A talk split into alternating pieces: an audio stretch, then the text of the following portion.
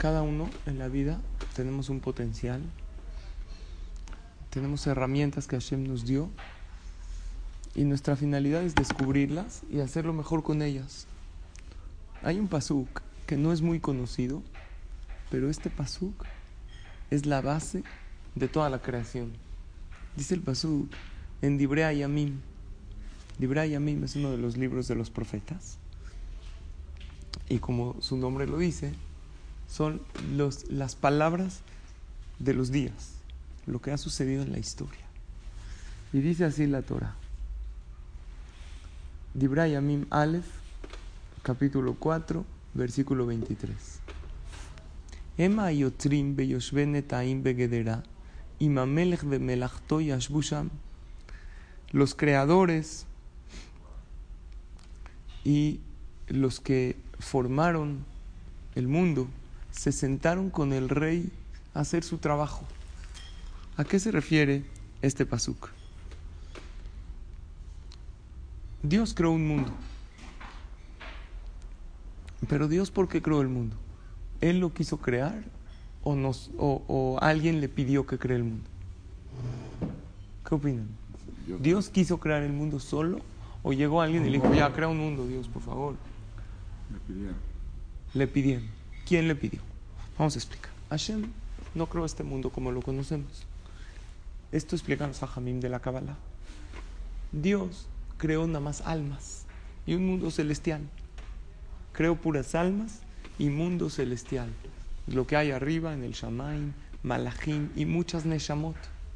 ¿Por qué Dios las creó? ¿Qué le faltaba a Dios?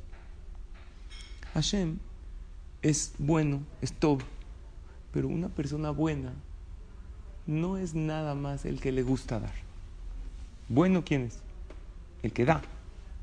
Antes de que Dios crea el mundo, ¿Él era bueno? ¿Sí o no? Sí. No, en potencia era bueno. Era bueno potencialmente, pero no prácticamente. Mm. Imagínense una persona que dice, yo me encanta ayudar, me encanta dar, me encantaría ayudar a gente necesitada, me encantaría hacer un knis para, para que venga, pero no hace nada. ¿Qué es? Es alguien bueno en potencia, tiene buenas intenciones, pero ¿cuándo se llama una persona buena? Cuando lo hace. Cuando ejerce su bondad. Hashem es bueno. ¿Cómo sabemos? Dice, Tob Adonai la col, pero jamás al col Hashem es Tob. E incluso cuando Dios creó el mundo, Vayar Elohim et kol asher veine Tob. En otra parte dice Tob meod. Es muy bueno. Pero para que reciba el título y el sello de bueno, no es suficiente que quiera dar. Es necesario que, que, que dé. Por lo tanto, Dios, antes de crear el mundo, era bueno en potencia. Esto es Kabbalah lo que les estoy enseñando. Y después que Dios crea el mundo, empieza a ejercer su bondad. Empieza a crear almas y les empieza a dar. ¿Qué les da? ¿Cómo creó las almas? Se quitó un cachito de él y las separó. Hasta ahorita, antes de que cree el mundo, todo era un solo todo, que es Hashem. El único. ¿Por qué creó las almas, Con el propósito de, de darles. De darles. No, no había un propósito de crear este mundo. Ahí te va cómo fue. Primero creó almas para darles.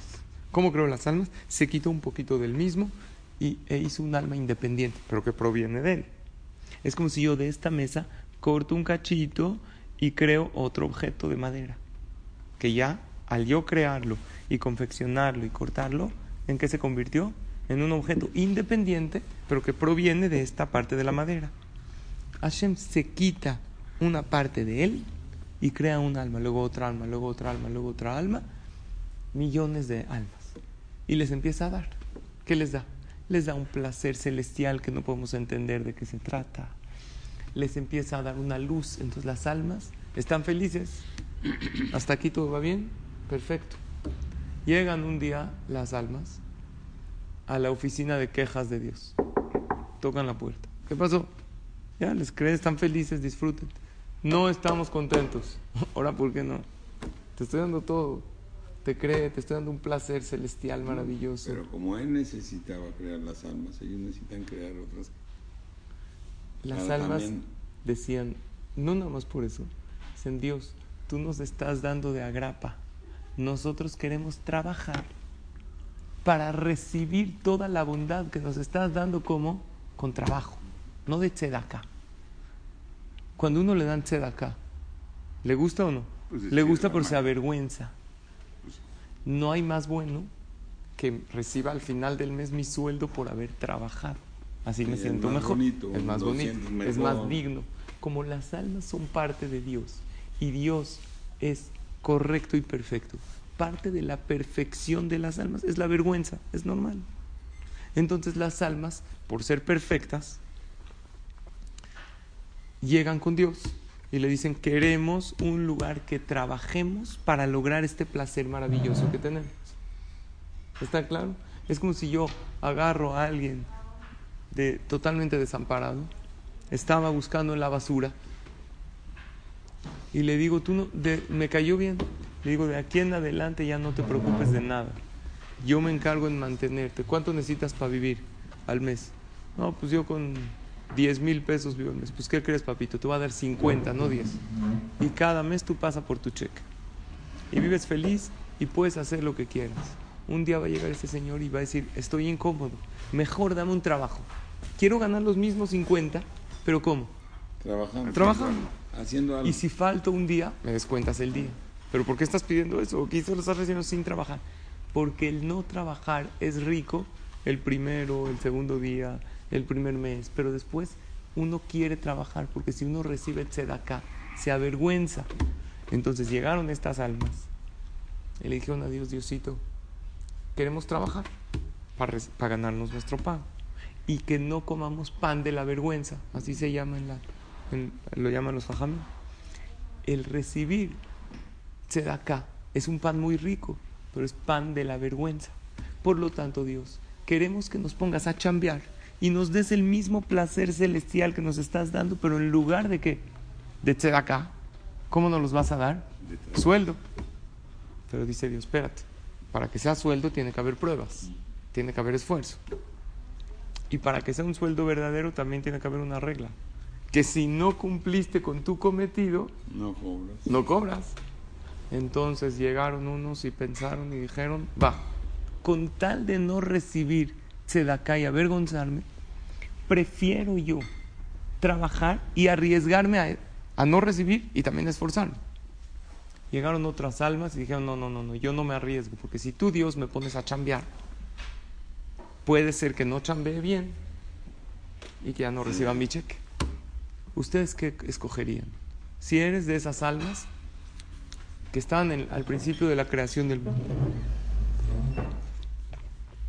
¿qué escogerías? ¿Venir al mundo a chambear y ganarme el mismo placer, pero después de trabajar y sentirme mucho más satisfacción? Pero espérate, si tengas el mismo placer después de trabajar, tienes riesgo de qué? De perder. de perderlo. O mejor, no me arriesgo, recibo mi pago. Y sí me avergüenzo de recibirlo gratis, pero ni modo, me la aguanto la vergüenza. Hubo almas que así dijeron. Todos nosotros, los que vinimos a este mundo, fuimos los que le dijimos a Dios, no queremos gratis, queremos chambear. Y hubo almas que dijeron, yo mejor no me arriesgo, me quedo. Los malajim. Malach, Gabriel, Mijael, Rafael, ellos no tienen yetzerará. Es un alma. Es como un alma que Dios los dejó como almas que no bajan a este mundo a trabajar, reciben pago celestial porque no tienen ningún castigo, pero sin esfuerzo. Entonces, después de 120 años, ¿quién dice, eh, lo logré? El hombre. El malaj no dice lo logré. ¿Por qué el malaj no dice lo logré? No logró. Está cómodo, no ahí, no. Pero Bueno, no nos cuida, David. ¿Eh? ¿No está un ángel con Sí, nosotros? Dios Sí, puso. ¿Sabes qué? pone. Sí, pero, pero no tiene libre albedrío, no tiene yetzerará, no es un trabajo automático. Nosotros decimos, wow, un ángel, qué maravilla. No creas que es tanto una maravilla, porque el ángel no trabaja. Pues sí, a los hijos, les das todo a los hijos y ya al ratito no funciona. Exacto. Entonces, ¿qué es Imamelech bemelachto yashbusham? Se sentaron con el rey a hacer el trabajo. ¿Sabes quién? Tú, tú, tú, yo, todos nos sentamos con Dios antes de bajar al mundo Y, le Pero- dije, y pero Dios, nosotros éramos malajim, vamos a éramos como almas, sí, malajim. Y Dios te, te dijo a ti, oye, almita, ¿estás seguro que quieres bajar al mundo a chambear? Y tú le dijiste a Hashem, sí, ¿ok? Y Dios te preguntó, te preguntó lo siguiente. Pero cuando bajó Adán, el cuerpo creó Adán, Ese fue el primero que dijo, yo bajo, yo soy el primero. es el primero que bajó. Entonces, ¿para qué les dio el paraíso sin esfuerzo y sin nada? Y No. después les dio el trabajo. Había esfuerzo. En el paraíso era una mitzvah, una Torah de una sola mitzvah. No comer del fruto prohibido, ahí está el trabajo. Si no comes del fruto prohibido, ganas pago. Si comes, pierdes. ¿Qué hizo Adán? Comió, perdió. Pero Dios dijo, espérate, no está todo perdido. Vamos a darle chance otra vez. Por eso existe la teshuvah, que aunque uno se equivoca, Dios es tolerante. ¿Por qué es tolerante? Porque nosotros le pedimos a Dios que queremos venir al mundo. Todos nosotros estamos allá felices disfrutando de un placer inimaginable. No lo podemos entender con palabras. Pero cada uno se sentó con Dios y escogió lo siguiente. Primero escogiste el país donde nacer. Escogiste los papás que quieres. Te, te enseñó Dios varias familias. ¿Qué quieres? Una familia de Torah, de mitzvot. Entonces tú dijiste, oye, el que nació en una familia sin Torah, le dijo a Dios, oye, pues, si tengo una familia de Torah está muy fácil, Dios. Quiero que me la pongas más difícil. Para poder luchar en contra de mi tendencia y etcétera. No, pues y es poder... masoquista. ¿Por qué? Dando lucha, No, pero lucha normal. Pero, Moshe, ahorita son las macabiadas. Hay gente que pide rivales más difíciles. ¿Para qué? No es masoquismo, quiere superarse. Todos nosotros pedimos, ahora pedimos también nuestro cuerpo. Todos nos escogimos con qué cuerpo vamos a venir físicamente. Entonces la pregunta es, oye, si ya te escogiste, ¿no puedes escoger algo más bonito? algo alto, güero, ojo azul. ¿Por qué me escogí yo este muñequito no tan bonito? ¿O por qué Tú te formaste con pobre Dios. ¿Por qué uno escogió una familia pobre? ¿Por qué uno escogió una familia rica? Todos nosotros lo escogimos. Dicen Jajamim así. Porque allá veías la realidad. Aquí uno ve, oye, hubiera estado increíble, que tenga belleza, que tenga... Pero allá tú ves la realidad, que tú viniste a chambear. Nosotros vamos escogiendo toda la vida. Nadie escogió una vida leve. Nadie. Ustedes conocen géneros de películas. Hay uno que le gusta el drama, otro que le gusta acción, otro que le gusta novela, otro que le gusta qué? Comedia, terror. Una pregunta, ¿por qué no existe un género de película que se llame género relax? ¿Sabes en qué consiste? Llegas al cine, compras ma- maíz palomero, tu coquita, y ¿sabes qué ves? Nada. Un paisaje precioso durante dos horas. Está buenísimo esa película. No hay problemas, nadie persigue a nadie, nadie mata a nadie. No vendería nada. no vendería no nada. Porque todo mundo entendemos que una película sin trama, sin un problema y cómo se solucionó y cómo- no sirve de nada. Igualmente tu vida. Nadie escogió de nosotros un camino derechito. Porque no tiene chiste. ¿Sabes cuál es tu olama va después de 120 años? Ver la película de tu vida. ¿Y sabes qué hace interesante la película de tu vida? Que pasaste pruebas que había una enfermedad y no perdiste la fe. Y todo eso tú lo estás viendo. Que alguien te ofendió y tú no contestaste. Eso lo hace interesante. Pero imagínate si tendríamos una vida derechita. Nadie te ofende, nunca falta parnasá, nunca hay problemas. No tendría nada de chiste. Ahorita nosotros Buscaría otra cosa. buscaría uno. ¿Qué pasa con la gente que le... Exacto, que le va increíble, que empieza- empiezan a hacer tonterías. Descanso, no hubiera camas, no hubiera Exacto. No hubiera habido... las 24 horas trabajar. No. Tampoco tanto. 24 horas trabajar y trabajar y trabajar. Dios vio y tú viste que no era bueno. Por eso, Imamelech bemelachto yashbu sham. Tú te sentaste con el rey A escoger. todo. Ahora, les dije que hay en dos ocasiones que tú escoges tu camino. Número uno, escoges tu camino antes de nacer. Y número dos, escoges tu camino cada día. Cuando tú te duermes, una de las finalidades, Yosef contesto su pregunta, ¿por qué hay dormir? Porque el alma sube. Y cuando el alma sube, no vemos el mundo con los lentes de ahorita. El alma sube con Hashem, por eso todos los días decimos. Me regresaste mi alma. Y hace unos media hora o una que estábamos todos dormidos, estaba el alma con Dios rechecando. Y te estaba diciendo, oye Yosef, ¿te acuerdas que hace 60 años que naciste? Me pediste que haya este problema, este problema, este problema para superarte. Sí. Pues, ¿qué crees? Hoy toca Barminan, ¿no? El choque que pediste. Entonces tú le dices, oye Diosito, pues que ayer me puse tefilín. Ayer fui a la clase. ¿Me lo podrás cambiar, ya que estoy siendo un buen chico, por un rayoncito del coche y ya con eso acabamos? Dice Dios, ¿sabes qué? Va. Eh, Te sientas cada noche con Dios a checar. Tú no te sientas con tu empleado a ver cómo va, a ver qué ha hecho. Nosotros cada noche, lo que pasa es que no nos acordamos. Si nos acordaríamos, no habría libre albedrío. Todos ahorita estaríamos contando, no sabes lo que pasó. Acabo de hablar con Dios, le acabo de pedir esto, entonces ya no habría libre albedrío. Entonces Dios dice, va el rayoncito. Sales de repente de la clase, sales del CNIS, sales del restaurante, rayan tu coche, ¿cómo estás? No puede ser, ya estoy harto del gobierno, AMLO, porque habla todos los días. Conferencia de prensa, antes estábamos mejor. No alcanza uno a terminar lo que habla.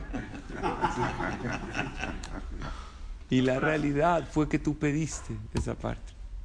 Y todos nosotros, hay gente que dice, no puedo yo superarme, no importa en qué. El que no se quiere superar en religión dice, es que mis papás no me enseñaron el Shabbat. ¿no? Oye, Tzadik, tú lo pediste así, tú le dijiste a Dios, mándame en una familia donde no haya Shabbat para que yo lo logre solo. Y otro que dice, oye, es que yo necesito dinero, pues no tengo. Tú le pediste a Dios, mándame una familia que no tenga estas oportunidades de trabajo para que yo lo logre. Y todo tú lo pediste. ¿Quién me dice esto? La Torah. Hubo un caso durísimo en Israel. Había en una boda un novio. Estaban yendo en camino al salón de la boda y la mamá fue en otro coche. La estaban llevando a la mamá y en el camino lo en un accidente automovilístico yendo al salón. Ahora espérense, aquí nosotros hacemos en el CNIS la boda y en el salón el banquete. En Israel todo en un salón. La mamá yendo en el camino a la boda de su hijo, Barminan, accidente automovilístico, pierde la vida la mamá. Está el hatán, el novio, esperando que lleguen los papás. El papá es- estaba con la mamá en el coche, el Baruch Hashem se salvó y, le di, y está en el hospital. Pero la mamá, le hablaron a la Jebra, falleció en el momento. No sabían qué hacer con el novio. ¿Es prueba fácil o difícil? ¿Sabes más difícil por qué era esa prueba? Porque este novio era un joven muy bueno, muy talmid jajam y estudioso de la Torah y con bonitas cualidades. ¿Y sabes quién invirtió de su vida para que este muchacho sale- salga así? La mamá. Resulta ser que este joven cuando era chiquito se creció en una familia, en, un, en el seno de la Torah, de las mitzvot, pero se fue desviando porque todos tenemos Yetzer Hara. E incluso en las mejores familias sucede que uno que nace con Torah, con mitzvot, abandona todo. El Yetzer Hara nos ataca a todos parejo. Hay gente que dice, no, es que él tiene esto. No, no, no. A todos parejo nos ataca. Y él se desvió. Y esta mamá dedicó tiempo, amor, tefilot y lágrimas para que este niño sea un hombre de bien. En su adolescencia ya estaba desviado el joven. Había dejado mitzvot, había dejado Torah, pero con amor, con astucia, con inteligencia que una madre tiene y con tefilot, con lágrimas que pedía todos los días y en las velas de Shabbat. Este niño de a poquito regresó al camino. A la edad de 20, 22 años ya era todo un Talmid Jajam hecho y derecho, arrepentido por su pasado. Ya en el momento que está formando su hogar con una buena mujer, ese día fallece su mamá. ¿Está fácil la prueba o difícil? Dificilísima. Qué dolor. ¿Qué hicieron? Ah, ¿Se hace- ¿Qué dice la alhaja primero? ¿Se hace la boda o no se hace? ¿O se Sí, interrumpe? sí, se hace la se anuncia a los... Se, Se hace, hace la boda. muy bien. Dice la, la Gemara y el Shulchan, Magnisim la jupá, betamet la. Cu- No entierran al, al muerto ahorita, se hace la jupá, lo entierran después. En ese caso le habían dicho al novio y hacen Shabbat Berajot incluso. Ya, me, ya tocó una vez aquí hace poco. Barminan, que no suceda nunca. No, sí me acuerdo. Perdón. le dicen al, al, al hatán que su mamá Barminan está muy grave, de, de- de gravedad, herida en el hospital, cuando no era verdad, para no decirle la noticia y que pueda casarse, si no, no va a tener la cabeza. Y cuando ya la quería ir a visitar al hospital, bueno, quiero ir a ver a su mamá, le dijeron la verdad de las cosas. Estas pruebas tan difíciles, también la persona las pide en la vida, también. También porque uno sabe que es algo bueno para él, aunque nosotros no lo entendamos. Hoy en la noche, como dijimos, vamos a hablar de la astrología y del mazal. ¿Es verdad que la astrología nos podemos regir bajo ella o son tonterías? Pero el mazal, ¿qué es mazal? ¿Cómo traducen la palabra mazal? Suerte. ¿Cómo? ¿De qué otra manera? Destino. ¿Sí o no? Sin embargo, Destino y suerte es diferente, ¿no? a lo mejor es diferente, el destino, lo que está. Sí, Rav Dessler dice una definición maravillosa. ¿Saben qué es Mazal? Él dice Kelim, herramientas que tienes en la vida. La palabra Mazal viene de Leozil. ¿Saben qué es Leozil? Lo que baja. Cuando un precio baja, se dice Zol, bajó. Lo que viene del cielo y baja hacia ti se llama Mazal. ¿Qué son herramientas? Dios les da a todos, a todos, todos le pedimos a Hashem qué familia, cómo queremos nacer. Y hay veces una noche antes le pedimos el problema. Pero nos da herramientas para poder hacer mejor nuestra vida y la de los demás. Denme ejemplos de herramientas. ¿Cuáles son? Herramientas. Martillo. ¿Eh? Martillo. Martillo. Es una herramienta. Dinero. El, el martillo puede servir. Hay gente que es un martillo. Está constante. Te acercas a él y es alguien que afecta a la vida de los demás. Le pega, pero el martillo también tiene algo bueno. Tiene algo bueno. Está creado no solamente para pegar, para clavar algo, para hacer closets, para hacer cosas. Sin martillos no tendríamos muebles. En la vida tenemos dinero es una herramienta. IQ es una herramienta. Alegría, familia, todas esas cosas, salud, son herramientas. Todos nosotros tenemos buen mazal, tenemos un mazal maravilloso. Cuando los novios se casan y dices, más alto, ¿qué es más alto? Que logres ver esas herramientas que tienes y las uses para tener buen corazón. Hay gente que su herramienta es tener liderazgo. Hay gente que tiene poder de organización. Todas esas son herramientas. ¿Saben qué pasa? Que no vemos las herramientas que tenemos. Estamos siempre viendo las herramientas de los demás. Y decimos, mira cómo a Dios a él le dio dinero, mira cómo a él le dio esto. Y cuando directamente nos dicen en una clase o en una situación, o mi esposa me dice, oye, tienes que mejorar tu enojo, yo digo, oye, mira, pues él nació todo tranquilo, todo, pero yo tengo un temperamento muy fuerte. Y no vemos las herramientas que Dios nos dio. ¿Saben cuál es nuestra tarea? Ver ese el portafolio de herramientas maravilloso que todos tenemos, que muchas veces está cerrado y está nuevecito, porque no las usamos y ni siquiera sabemos que las tenemos. A lo mejor hay alguien de aquí que sabe hablar en público y no usa esa herramienta. Yo muchos años no, no estaba consciente que podría hablar a los demás. Y cuando se me dio la oportunidad, ¿saben qué dije directo?